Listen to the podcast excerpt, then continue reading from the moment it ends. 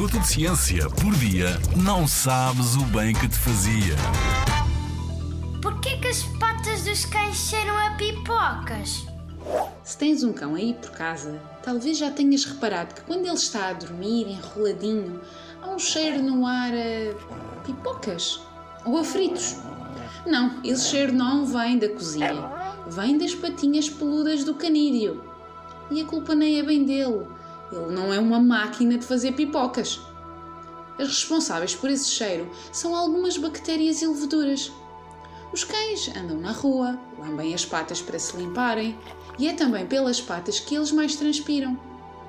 As palmas das patas dos cães e as zonas entre os dedos, que estão cheias de pelos, são locais úmidos e quentes, ideais para as bactérias se desenvolverem.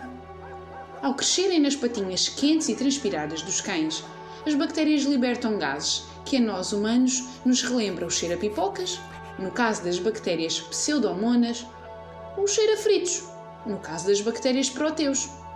É normal o teu cão ter bactérias nas patas, também as tem no resto do corpo, tal como nós.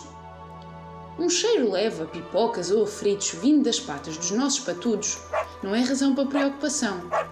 Mas se o cheiro for muito intenso ou estranho, então talvez seja melhor informar-te com um veterinário.